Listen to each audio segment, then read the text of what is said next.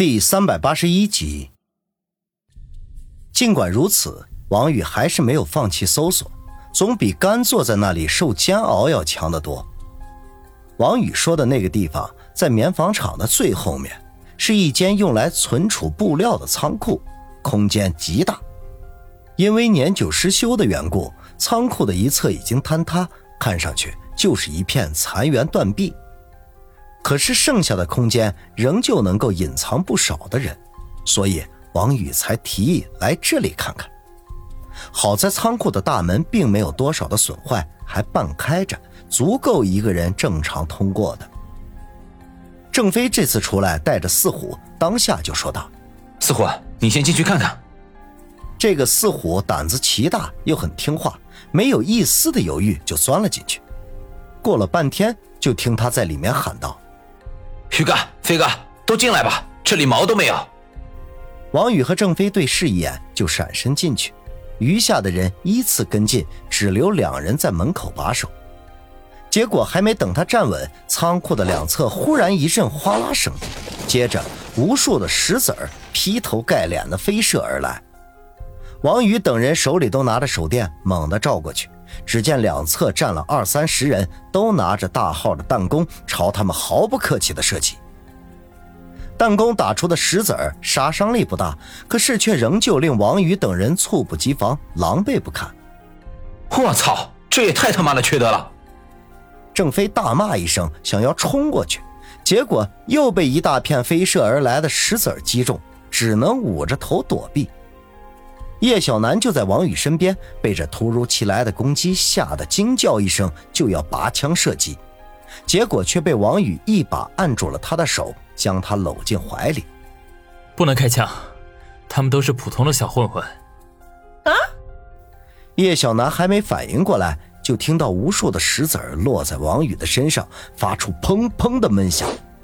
王宇忍着一声不吭，死死地护着他。一阵石子雨过后，站在墙根两侧的人顿时转身逃窜。王宇这边的人都疼得龇牙咧嘴，哪儿还顾得上追赶呢？顷刻间，仓库里变得安静下来，只有角落里几只受惊的老鼠发出吱吱的叫声。冲小光太他妈的缺德了，这么损的招数都用上。郑飞脑门上好几个大包，在手电筒的照射下发着油光。他气急败坏的大骂：“这比双方火拼要恶心人多了！顶着满头大包出去，这脸都丢到了姥姥家了。哼，大家呀都是彼此彼此，谁也不好意思笑出来，心里头都恨得发痒。咱们回去吧。”王宇一肚子的怒火，没想到对方会玩这样的把戏来。虽然不会造成太大的伤害，可是却让人把脸面丢尽了。王宇，你没事吧？叶小楠在王宇的保护下，只是身上挨了几颗，并无大碍。他从王宇怀里抬起头，担心的问道：“没事儿，就是多几个大包而已，当装饰了。”王宇半开玩笑的说道：“谢谢你啊。”跟我客气什么？王宇拍拍他的肩头，起身出去。叶小楠愣了愣。脸上顿时一阵的发烧，要说他跟王宇之间那关系还真的说不清道不明的。要说两人没什么吧，却又同床共枕、肌肤相亲过；要说有什么吧，却也不对，他们之间还没有发展到那个地步。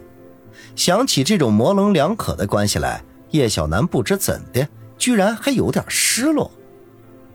众人从棉纺厂里出来。个个灰头土脸，满头大包，看得老段等人一个劲儿的发愣。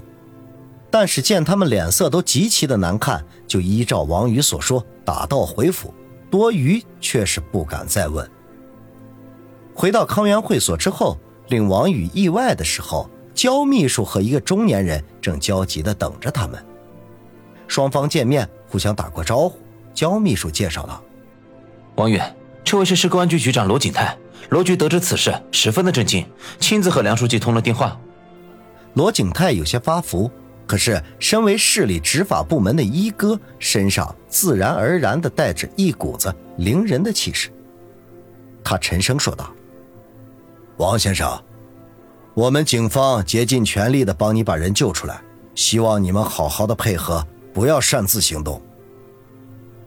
王宇盯着他看了三秒钟，最后败下阵来。眼前这位罗局的气势比袁康强大十倍不止，当下点头说道：“我们自然相信警方的能力，拜托了。”罗景泰淡淡一笑，取出手机来，当着众人的面给东城区和西城区分局局长打电话，令他们在最短的时间内带着得力手下赶到康源会所，他要现场办公。要从此时此刻起展开年后新一轮严打黑社会活动。王宇不禁一阵腹诽：这罗景泰分明就是故意这么做的。他带着警队在人家会所里办公，以后谁还敢光顾这里的生意呢？这时候，焦秘书才留意到王宇等人的情况，不禁好奇地问道：“王宇，你们这是怎么回事？”王宇一阵苦笑。别提了，中了人家的埋伏了，凭空挨了一顿石子儿。焦秘书听了之后，忍不住嘀咕了一句：“这些人真是无法无天了，就应该狠狠的打击才对。”这不满归不满呢，王宇还是低声对郑飞吩咐道：“叫老于快去准备会议室。”郑飞点头应是，叫来于经理，吩咐他马上清理出来一个房间来，给罗景泰开会用。这不到半个钟头，袁康和另外一个与他年纪相仿的人赶到，他们各自带了十几个人。王宇甚至从中看到了老警员陈远。另外，他发现当初在袁康办公室见到的那几位副局并未全部到场，心中不禁微微一动，忽然明白罗景泰这么做的原因。他把人叫到这里开会，恐怕是为了避开某些人。再联想下去，钟晓光能够隐藏的这么深，即便是警察都找不到他的踪迹，那肯定是有人给他通风报信所致。一时间对罗景泰生出几分佩服来，这个人做事儿还真是滴水不漏。于经理那边已经安排好了会议室，有女服务员领着众人过去。袁康从王宇身边走过的时候，朝他点了点头。王宇还以一个微笑，看他脸上的疲惫，就知道他那边肯定也没闲着，只不过是没有进展而已。宇哥，你也去洗洗吧，脑门上都是血迹。郑飞他们已经清洗过，虽然包没下去，但是至少看起来没那么狼狈了。反倒是王宇刚才陪着罗景泰说话，还没来得及处理。王宇点点头说道：“也好。”你要时刻留意电话，说不定钟晓光会打电话过来。明白。郑飞摸了摸头上的包，沉声说道：“叶小楠见王宇去洗手间，就一言不发的跟了过来。你跟着我干什么？”王宇回头问道。叶小楠哼了一声，说道：“哼，刚才袁局长亲自吩咐让我保护你。”这话说完。他脸上顿时一红，以王宇的本事，貌似根本不需要他来保护吧？王宇耸耸肩说道：“那你跟着吧，我尿尿。”叶小楠有些尴尬，可还是说道：“有什么稀罕的？又不是没见过。”王宇摇摇头，自顾进了洗手间，先放了一泡水，然后又洗了把脸，照了照镜子，才从里边出来。只见叶小楠正无聊的拿脚踢着墙根，便问道：“哎，我说叶警官，不怕把鞋踢坏了？”叶小楠白了他一眼，气哼哼的往回走。